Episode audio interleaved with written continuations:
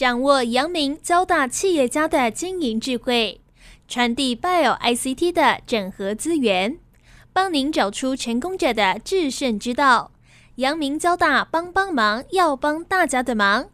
欢迎收听由林宏文所主持的阳明交大帮帮忙。各位听众朋友，大家好，欢迎收听华海电台阳明交大帮帮忙节目，我是主持人林宏文。我想听众朋友应该都记得哈，今年二月六号，土耳其发生了七点八级的大地震哦。那大家电视的画面上应该都有看到哈，很多房屋都倒塌了哈。他们所谓的松饼式的坍塌哦，当然就有很多的人员的死亡，然后那当然最后估算大概是五万人以上哦。那灾损呢是超过新台币三兆元哦。所以土耳其这次的大地震其实是一个相当大的灾难哦哦，他们国家还有发生这个三百公里的裂缝哦。那我想这件事情，我在当时一看到就说，哎，我们台湾哈很快的就派出国际救援的这个搜救队哦。那我就哎注意了一下，有一位医生哦是北荣急诊部的主治医师王泽雅医师哈。哎，我特别还查了一下哦，他就是阳明医学系毕业的哦。那当时。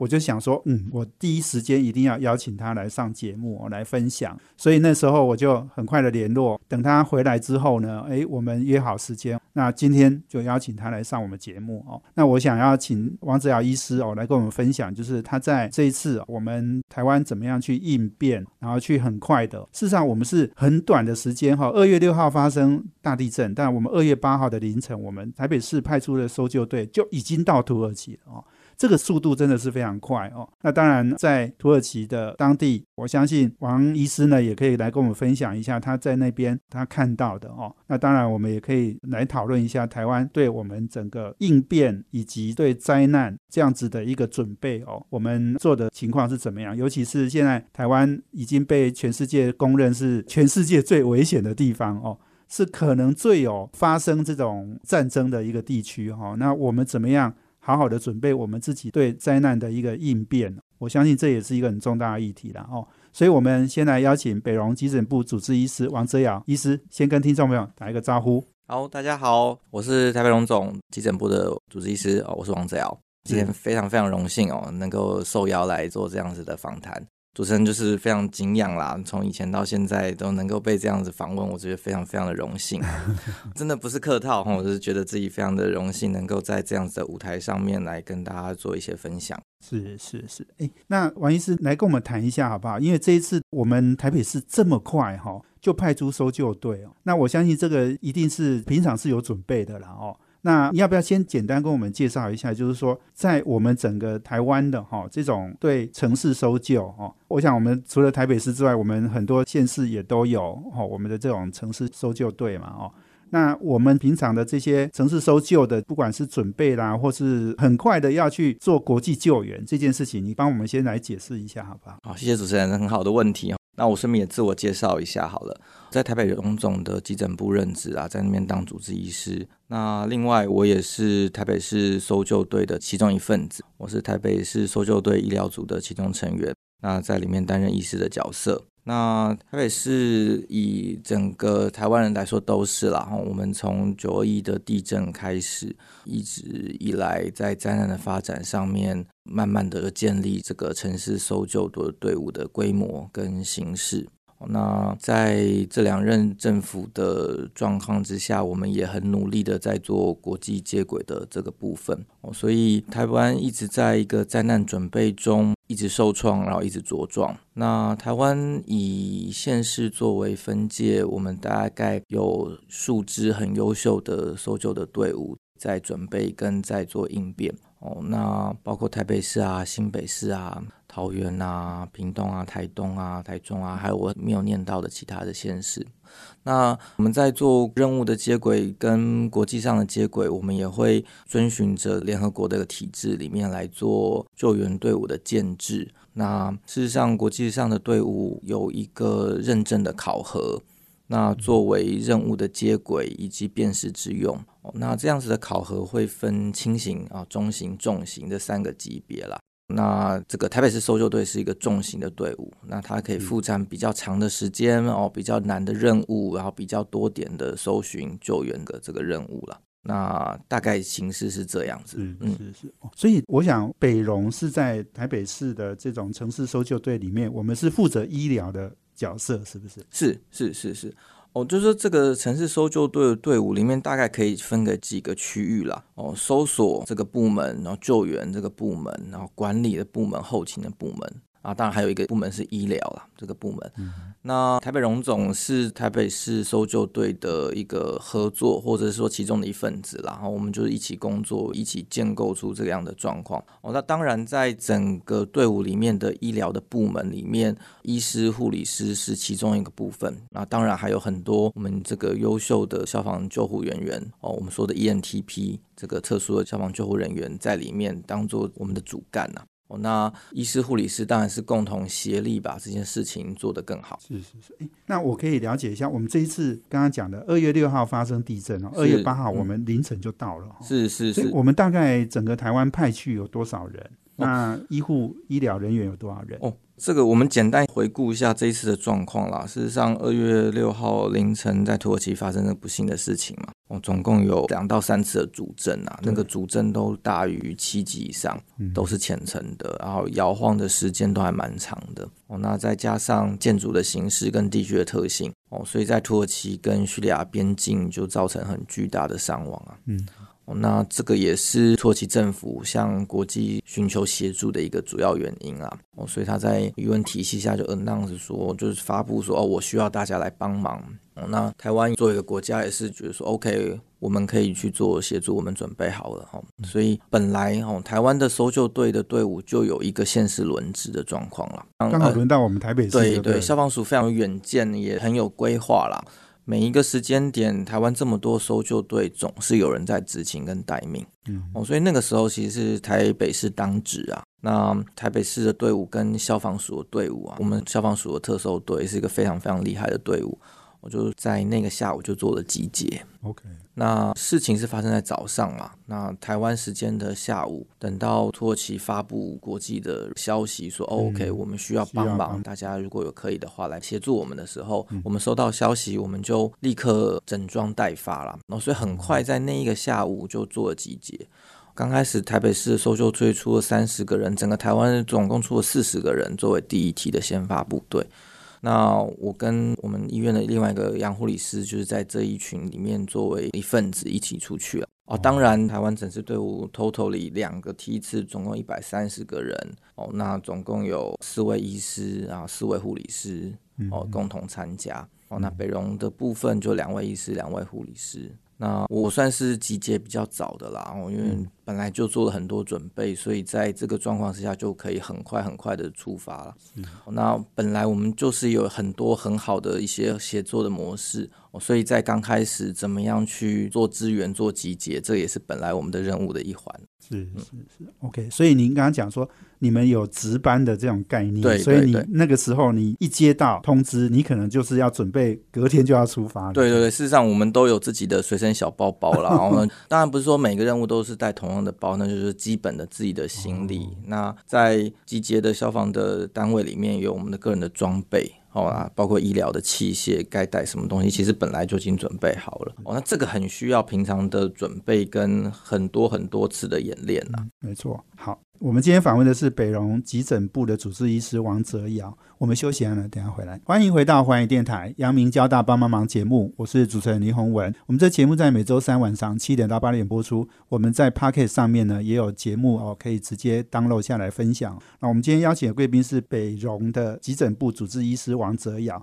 那他是这一次到土耳其去做这种国际救援的医生哦。那刚刚讲到就是说，哎，这个轮值嘛，哈，所以您很快就被派出去了哦。所以我们是在二月七号就搭飞机就飞过去了，对不对？对对对。那一天我们很快嘛，就是晚上傍晚就做完轮值，那我们就搭土耳其航空晚上的飞机飞到伊斯坦堡，然后进到土耳其的灾区做后续的行动。整个救援行动以国际救援的角度来看是非常迅速的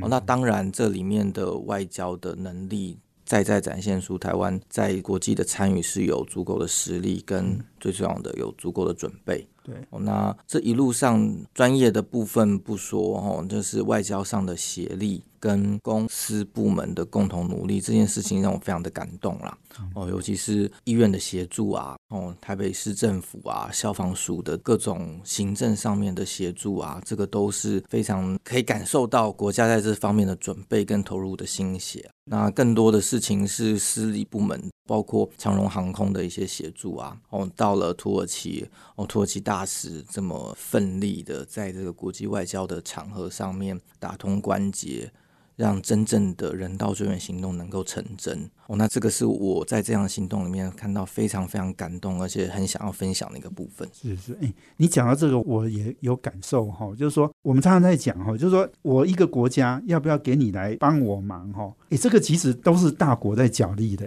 哎，我们看到这次大陆也派出搜救队嘛，哈。然后好像大家也都在争取那个国际上的曝光嘛，哈，好像感觉这又是一个外交战场，哈。哎，你刚刚说你的体会很深，你要不要再多谈谈？还有你刚刚讲说，你们第一批是搭这个土耳其航空嘛，哈，好像第二批是搭长龙航空，对不对？可是长龙航空本来是没有直飞土耳其的，是是是。对，这的确哦，我们就是说，在国际外交的战场上面，这个台湾处境一直是非常艰难呐。那台湾作为一个国家，在这个部分的参与，事实上是很需要很多点的突破。那人道救援的行动，我想也是外交的一个其中一个部分呐。啊，当然，土耳其发生这么难过的事情，身为一个人呐，哦，身为一个人的本身，当然是很想卷起袖子去帮忙这样子的状况。哦，那的确在台湾这整个行动上来看呐，我看得出来政府是有准备的。哦，那这个准备是包括说，我们已经知道要怎么样去派遣队伍，哦，怎么样去跟别的国家上面进行外事上面的交流，哦，那怎么样去做队伍上面的衔接，任务上面的衔接，知道别人的需求，回应别人的需求，哦，适当的而且及时的。所以这里面展现的就像是您刚谈到的航权的部分啊。哦啊，台湾跟土耳其的部分本来直飞是主要是土耳其航空公司来担任商业的飞行的路线呐。哦，那当然在特别的行动上面，我们会更希望搭上我们自己的专机跟包机。哦，那这样在于带的东西的吨位数啊，带的东西的种类啊，我们可以更有弹性啊。嗯，哦，那出发到达时间，我们也更有主控的能力。所以，当事情发生的第一天，我们就开始长荣航空主动谈那个航权啊，哦，很不容易的让这个航权成真，在每一个经过领空都要有所交涉哦，所以我们当然就整个队伍的第二批的到达，以及整个队伍的离开，然后回到台湾这个部分，都是由长航空来直飞啊。这个事情其实彰显的事情不只是长荣航空的能力跟优秀的表现，更多事情是台湾政府哦，台湾作为一个国家能够在国际上面做好准备，台湾 can help 的最好的一个表现。嗯嗯嗯呀，诶，你刚刚在讲到就是说哈，我们外交部哈很厉害，他们可以在这种很短的时间哈把这些事情都做好嘛哈，所以他们这次应该也有一些外交部的人员也配合我们一起去嘛，对不对？好，所以你在这个过程里看到的外交部他们的应变是怎么样？嗯，我觉得这个外交部啊、消防署啊，整个行政单位都是令我非常敬佩的事情啦。我们常常就说，哎，其实不知道政府人员在干嘛 哦，这真的看到他们在干嘛，然 后就，呃，通常外交的事情我们都可以就是只有听闻的哦，但是真的事情上看到了，这真的是很令人敬佩。我们要去跟一个非邦交的国家进行实质上的工作。怎么样会取得当地政府的同意？那在当地工作的时候，怎么样得到政府的资源、在地的资源？这个东西都需要很多的协调跟努力。哦，那其实最简单来讲，就是怎么样知道别人的需求，跟妥善及时的回应了对方的需求。这件事情就是一个很不容易的事情。我们怎么样知道当地受灾的情形是怎么样？那回应到当地去做有效果的、有实质上的帮助，这件事情就会需要很多的联络了。那更重要的事情，事实上我们其实本身没有邦谊嘛。对，当然我们也很希望，基于这次的状况之下，能够跟土耳其有更深的邦交的关系。哦，那当然最重要的事情，还是对我们来说是实质上对土国的人民、土国社会对于灾难的回应是有实质上的帮助。对，那这件事情可以看得出来，在每一个小的环节。包括怎么样知道资讯，怎么样做资讯的传递，传递到这些执行单位我们身上。那我们怎么样去到现场，在现场上面有交通的移动啊，哦，后援物资的补给啊。哦，那一些后续撤离路线的规划啊，那以当地的翻译啊，当地的油啊，哦，这些事情，外交部都在里面做很大很大的事情。当然，消防署的人员啊，行政院的其他部门人员，哦，公司部门的协力啊，这个都一定是有很多我没有看到，但是实际上在运行，而且运行的非常好的一个部分。对对对，那个王医师刚刚在讲哈，我也想到一个，就是说，其实台湾跟土耳其不止没有邦交，我我们跟他的贸易往来好像也很。少哦，那台商在那边好像也很少。可是土耳其是大国哦，那他这个国家跟中国的邦交还有贸易往来其实也很深呐哈。所以这个其实是你刚刚讲，其实讲到外交部这种能够突破这件事情哈，也不要小看，就是说我们派了一个搜救队，其实这个是背后是很多的努力。是啊，这件事情就是台湾不管是公司部门在土耳其，其实我们的琢磨真的是真的不多啦。那我想这跟历史的原因可能有一些关系。那土耳其是一个非常美丽的国家，然后风景也漂亮，历史悠久。他们有热气球，对啊，就是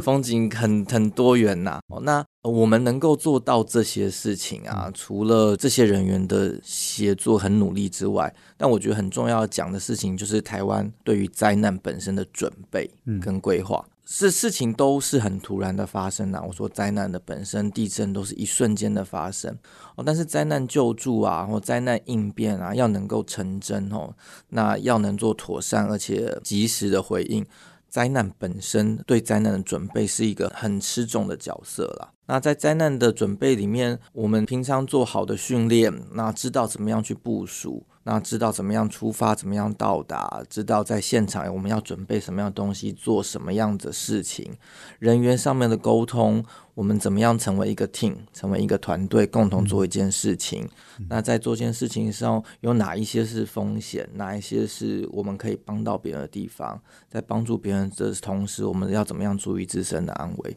这个都是很需要平常的训练跟准备。在我来看，一个成功的行动。最重要、最重要的不是当场发生的事情，而是前面的准备。对，前面没有准备好，也没法出发，出发也不知道在干嘛，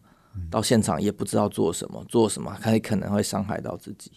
哦，所以对于灾难准备，对我来说是一件终于哦，看到我们的准备，我们的的东西，事实上是真的有用的。是是，对，王医师讲到这个哈，我也在想哈，因为台湾灾难频传哈。我们有很多时间让你们做一些演练了哈，那演练当然就有很多的经验累积下来，就是最好的准备。哦，所以前面跟王医师在聊天的时候，我们有好几次的，不管是火车出轨啦，哦，或者是台湾也有很多的地震，哦，然后天灾人祸永远不缺了哈。所以这个可能是让我们搜救队哈能够如此有效率又很快的能够完成任务的一个关键哦。那我们今天访问的是北荣急诊部主治医师王泽尧，我们休息下，等下回来。欢迎回到环宇电台阳明交大帮帮忙节目，我是主持人林宏文。我们今天邀请的贵宾是北荣急诊部主治医师王泽尧。那我们刚刚提到了哦，到土耳其去救援哦。那我想王医师，其实你主要的任务不是在救当地的人，你其实是在跟我们救援的搜救队哦。其实你这样负责他们医师的健康或是安全嘛哦。主持人好，各位观众大家好。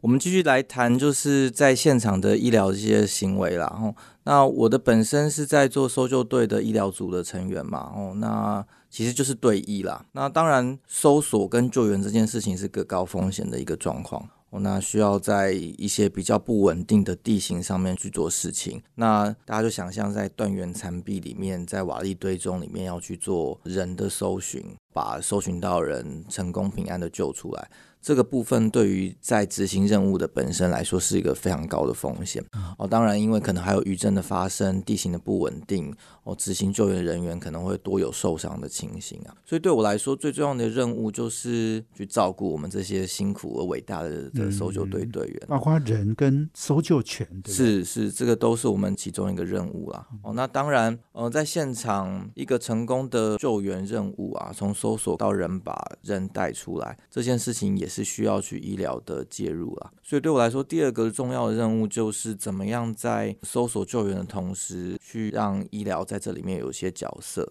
嗯，简单来说，就是人被埋在瓦砾堆中，那一定都有一些受伤了。那其实，在大部分的搜索跟救援行动里面，比较难过的事情是，这些任务常常都会有些人可能熬不到成功被救出的时候。所以，事实上，对我们现在的观念来讲，只要搜索到人，我们人能够碰到他，我我们都会希望医疗在那个时候就开始。嗯，哦，所以在现场，我们在做现场受困人的医疗行为，我们也是必须要进入到那个局限空间，我我们属那个瓦砾堆里面去帮病人做事啊。所以，我们也是需要。跟这个搜救队员一起做训练，我们只要知道他们怎么样去做破坏，破坏房屋，我们怎么知道他们要怎么样去做房屋结构的稳定，哦，撑起足够的作业空间，哦，那我们在里面，我们可能会帮病人做一些医疗的事情，帮他打上点滴啊，做骨折的固定啊，帮他做伤口的处理啊。那另外很重要事情是压砸伤的处理啊，人被瓦砾堆埋住。可能会因为肌肉的受伤啊，哦，导致血液循环不稳定的状况，可能会有心律不整的发生啊，这些事情哦，那我们去在这个局限空间里面，就是需要去做这些事情。那那个环境就比较局限了，然后就是可能是在瓦砾堆中不稳定的环境里面，所以其实蛮危险的。哦，在这个过程里面，也需要跟搜索跟救援的队伍有很多密切的协调哦，知道他们什么时候要去做破坏。我知道整个救援行动，我们大概要从哪一个地方去打穿墙面哦？那怎么样去把病人挪出来哦？哪一个角度会对病人伤害最小哦？那我们怎么去评估病人还有多少时间？怎么样去抢时间做一些事情？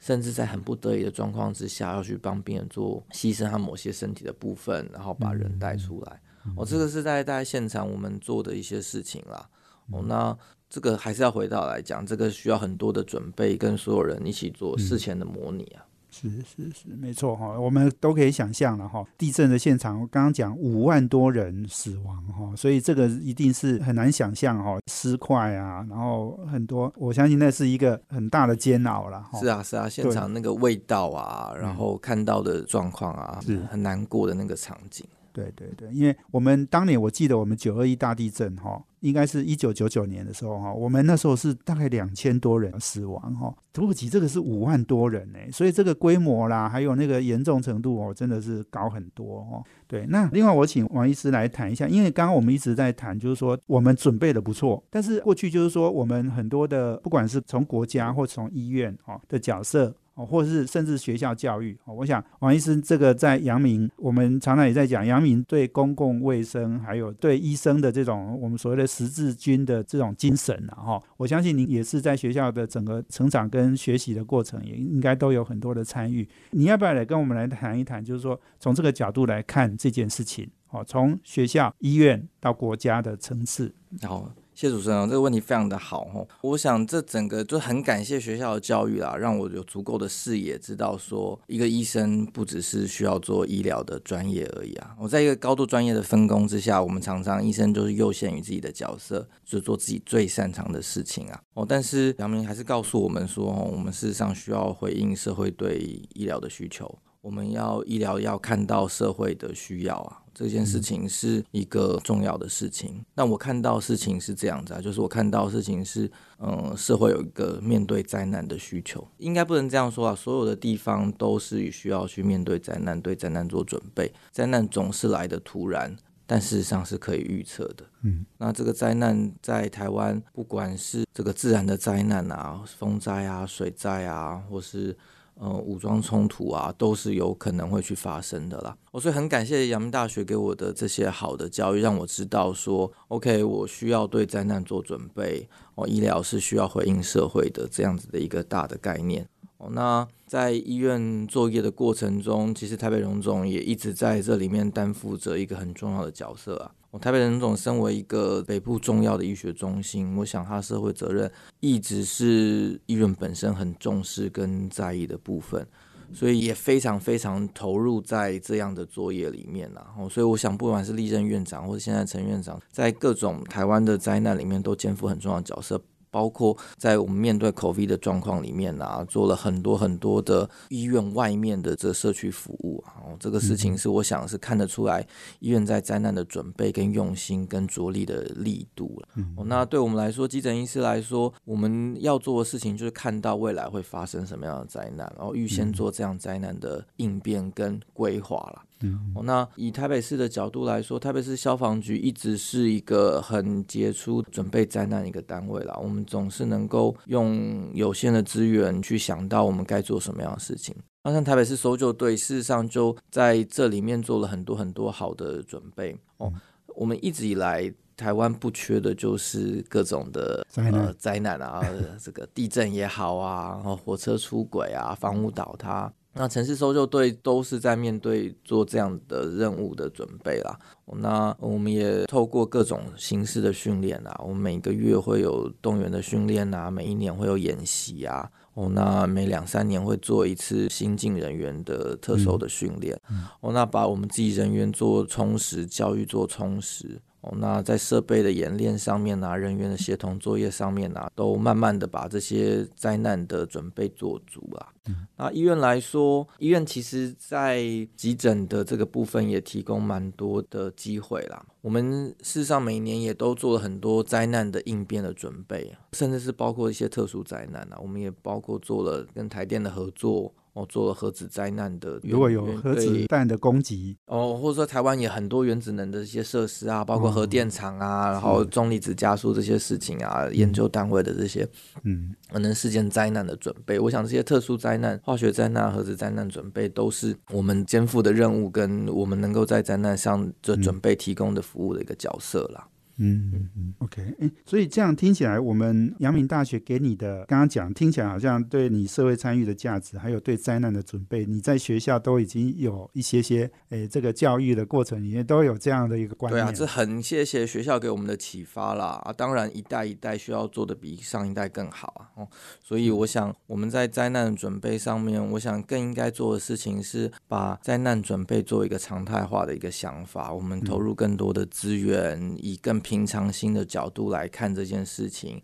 在成平时间就做好灾难的准备哦，灾难的规划。嗯嗯，这个大概是一代一代要陆续更加努力的，我们这一代的责任。对呀，好，我们今天访问的是北荣急诊部主治医师王泽阳。休息下，等下我们再请王医师来跟我们分享哈。因为前一阵子我也跟张宏仁张大学长哈。有一些聊天沟通了哈，那他觉得对很多这种台湾的医学的制度哈，或者是对医疗的养成教育等等哈，他觉得其实是有一些需要调整的了哦。那对于这种很多一直要要求年轻医师哈用牺牲的精神去做事哈，他觉得应该要制度化哦。那这也许等一下我也跟呃王医师来谈一谈。我们休息下，等下回来。欢迎回到华语电台阳明交大帮帮忙节目，我是主持人林宏文。我们今天邀请贵宾的是北荣急诊部的主治医师王泽尧。那我们刚刚前面提到哦，就是我们从这一次到土耳其哈去参与救援嘛哦，那我想我听着王医师的这个分享哦，诶，我自己也学习到蛮多的哈，就是我对过去这种国际救援哦，其实不是那么了解哦，这听你这样的分享哈，知道这个即使是一个外交的战场。哦，那但是我们又有平常很好的准备哦，所以我们在很及时，我们在二月八号凌晨就到了。其实我们是应该是国际搜救队伍里面很早到的一支了哈。嗯，所以抓起来是应该是哦，那所以这个是很不容易。那这当然就是有赖于我们平常哦各方面的一个努力了哦。那我想泽尧兄是一百零二年毕业，所以其实您算是很年轻的医师了哦。那我刚刚在提到，就是说我们张宏仁大学长哦，在谈到整个医疗制度的一些调整哦，他觉得尤其是健保一直在压着整个医疗哈，越来越降低成本哦，但是我们的医疗水准是很高的哈。所以那个张宏仁先生他常常在讲，就是说要有一些制度化的哈，要让这些年轻医师哈，不要只是牺牲奉献哦，你要把很多事情变成是制度化，然后变成是常态化哦。那不管是你我们刚刚讲到这个国际救援哦，这是要常态化、常规化哦。那可能很多医疗的制度也应该要做一些调整了。我不知道王志尧医师有没有什么一些分享跟建议呢？好，这件事情回应到灾难的准备这边，其实也有蛮多可以分享的啦。其实灾难准备就像您说的鉴宝点值哦，灾难的准备是没有鉴宝的点值的对，对我们不会有一个说哦，我今天这来准备灾难，我来做演习，所以我能可以得到几个鉴宝点数的回馈。哦，这件事情就是在台湾不会发生啦，那可能也不一定适合是这样做啦。但这件事情就像开玩笑的举例是这样子啊，但的确一个制度化的灾难准备是台湾社会可能在下一个阶段很需要、很需要的一个部分。那这个部分当然是从学校教育开始，那陆续的把灾难教育的养成当做一个医学教育的必须。哦，那再接下来是医院。那现在我们医院的对于灾难准备，其实是有一点是召唤各医院的社会责任。那另外来说，就是以评鉴来压着医院去做这样子的事情。那公司医院当然准备的形态不一样，那面对的财政的困境也不太一样，所以在灾难准备上也可能各自有各自的局限呐。那这个局限，举例来说，更明确来讲，就是很难去尽全力的让医师们投入在这里面去做好的发挥跟足够的后援的提供了。那这个可能就会是比较危险的一个部分。那在整个大的医学来看，它的发展上面，灾难部分也一直会是比较局限的部分。嗯，我们现在在医学除了谈钱这种比较实际的地方之外，哦，那大家可能会追寻学术上的成就。嗯，哦，那医学上面大家都是嘛，哦，就是去写论文，那寻求所谓的 SCI 的点数。哦，那在学校做晋升。这个大概是在医学的一个常态上面，大家可能都会以这样子的角度去做发展。哦。可是灾难事实上是一个非常实际的东西啊，它不是一个研究哦，它也是一个学问，但是我们不会去为了用发表 SCI 的论文的角度，大概也没有人用这个来当题目来发表论文。啊当然是有的，但是我的意思是说，我们并不会是以发表 SCI 论文作为我做这件事的初衷哦。那当然，灾难准备好最重要的事情是把事情完成嘛。对。所以大概就是以灾难准备，就是花很多时间去了解我们到底脆弱点在哪里，嗯，哪些事情是我们有着力的地方，那不足的地方要怎么去做训练。那这个里面第一个是没鉴宝点数嘛，然后第二个事情是它也不会化为 SCI 的点数嘛。嗯，哦，所以在现行的过程中，这的确是一个现行制度下面对于灾难准备制度上面的一个脆弱点。对，哦，那这个脆弱点会让，嗯，不管是下一代的医生、下一代的工作者，可能都很难去进入到这样子的领域去做投身。哦，那就像学长刚讲的说，哦，大学长之前讲的说，我们好像不应该去召唤我们的下一代，让他们去以一个使怀者精神式的奉献。哦，牺牲来做这样子的事情的投身呐，哦，那应该更长远的来看，可能建立一个好的灾难教育的养成，然后灾难医师、灾难处理这样子的学界的养成，哦，那在医院也好，或在更大的公部门也好，让这样子的东西、这样的专业有一个合理的发展的一个机会，我想这可能是下一个阶段台湾社会很需要的一个部分呢。没错，没错，这个可能大家在心理上哈要有一些先起的准备了哈，尤其是刚刚我们在讲到，就是说哈，台湾可能是现在所有的经济学人都在跟我们讲说，我们台湾是全世界最危险的地方，是很有可能发生战争的地方哈，所以台湾是一个高战争风险的地方，这个应该是毫无疑问的哈。那所有的准备都是要为这个可能的意外哈发生去做准备嘛哈，所以要不要你也谈一谈，就是说我们如果真的有战争，发生了哈，我们这些搜救队哈，现在不用土耳其的啦，我们台湾自己就需要搜救哦，就需要救援了哦。你来跟我们谈谈，我们这个事情准备的怎么样？好啊，这个问题真的是非常好哦，就是说，呃，我们没有人希望战争发生啦，但我们也不是以求和的角度来把自己的头埋进沙子里，我认为说只要投降就不会有战争，这个大概不是我们准备灾难的一个想法。我们总是所谓的居安思危啦，那个居安思危不是一个口号，是说啊，我们想到很害怕而已，而是实际上去做这个准备了啊。当然，对于这些战伤的风险啊，或者说我们更广义来讲，就是人因的灾难的这个角度来看，当然这准备的东西是也是需要一些专业的一些协助啦。哦，那怎么样去准备战伤的一些设备啊？这些东西，这个大概是目前的灾难医学界我们现在在努力的部分呢。但是回应到这个问题，我想最重要、最重要还是充实现在有的人员跟资源为出发点呐。简单来说，就是我们还是要系统上足够的弹性跟余裕，才能面对这些变化。如果医院的这个想法都是以一个最精简的人力来做这样的灾难准备，上面等到事情发生的时候，应应该都会是比较困难啊，或是比较没有弹性的部分哦。所以，呃，我想所有的灾难准备都不外乎以让平时的工作更为精实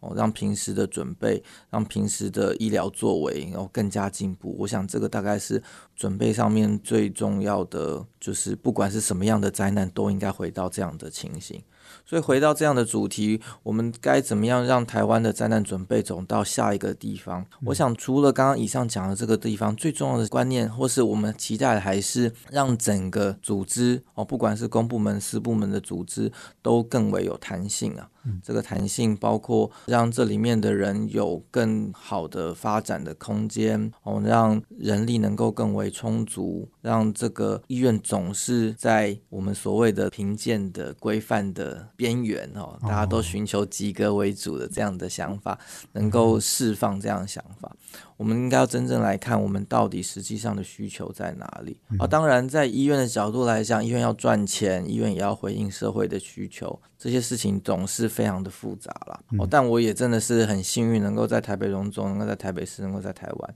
我想，我们的观念都一代一代在进步，一代一代在改改变了。我想，我们需要比上一代人做的更好，就需要更多这样的想法。嗯嗯嗯，OK，哇，我想我们王泽雅王医师哈提供的是一个对整个医疗体系哈，哎，其实是很中肯的一个建议啦哈，大家应该要多关注哈，在这种不管是急诊室或者是急难救助或是国际人道救援等等哈。这些领域，我相信都是息息相关。哦，那你刚刚讲的好几个重点，我也觉得很重要。哦，就是我们可能平常还是要多做准备。我们说灾难的发生好像是个几率，但是其实对急诊部来讲是百分之百的。对啊，你们每天都在应付，对不对？对对对，其实对所有人来说都是啦。我们没有人希望灾难的发生，但是对于灾难准备，我想就是要做到百分之百啊。是是是，我想这个可能是原先我一起要找王医师来分享哈，诶，这个是我今天的新的学习，然后的确，我们对这整个制度哈，我们是大家是需要更多的关心然后，不是只有哦看到好像土耳其他来九二一来救过我们哈，所以我们要回馈给他们哈，其实不是这么简单的一个问题的哦。所以今天非常谢谢我们北荣的这个急诊部的主治医师王哲尧接受我们访问，谢谢，谢谢主持人，也谢谢各位听众，也谢谢我们听众朋友收听我们阳明交大帮帮忙，要帮大家的忙，下周见，谢谢，拜拜。